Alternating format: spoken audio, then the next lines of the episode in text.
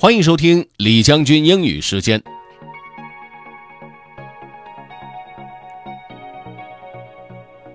各位好，今天和大家分享的这个内容很有实际操作的意义。什么标题呢？How to get rich。rich 这个词让人会觉得非常的兴奋，它是富有的意思，不管是物质上的富有还是精神上的富有，只要你是个 rich 的人，那么肯定会很开心啊。至少一般我们都会这么觉得。那怎么样能够到达 rich 这样的一个地步呢？来听听看。今天作者是怎么说的？Let's get started. Have fun. How to Get Rich by Derek Sivers. 1. Live where luck strikes. Live where everything is happening, where the money is flowing, where careers are being made, where your role models live. Once there, be as in the game as anyone can be be right in the middle of everything. 2. Say yes to everything. Meet everyone, pursue every opportunity. Nothing is too small. Do it all. Like lottery tickets, you never know which one will win. So the more, the better. Follow up and keep in touch with everyone. 3. Learn the multiplying skills speaking, writing, psychology, design, conversation, second language, persuasion, programming, meditation, and focus. Not pursued on their own. They are skills that multiply the success of your main pursuit. A pilot who's also a great writer and public speaker. A chef with the mastery of psychology, persuasion, and design.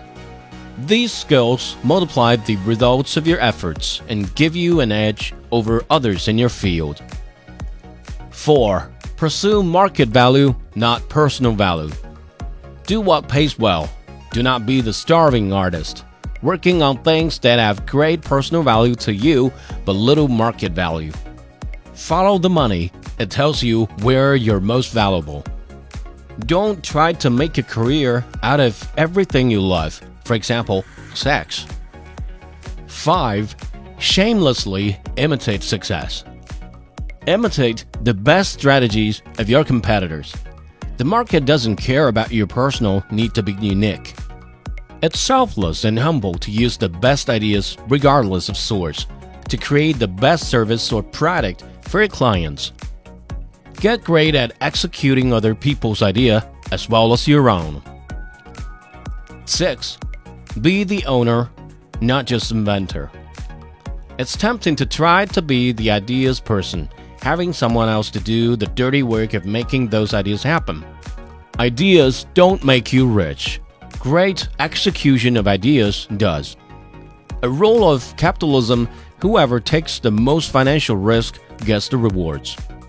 The biggest rewards will always go to those that fund it and own it. To get rich, be the owner. Own as close to 100% as possible. 7. Benefit from human nature. Instead of complaining about the downside of human nature, find ways to benefit from it. Instead of complaining about the rules, just learn the game, then play it. 今天这个内容呢，有点类似于成功学啊。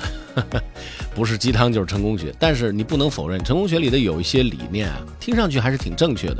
关键在于我们在日常生活当中能否把它执行下去，让它成为我们生活工作的日常。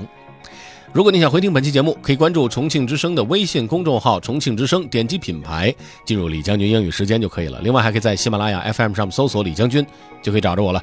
OK，that's all for today. Thanks for listening. This is Generally 李将军。下期节目见。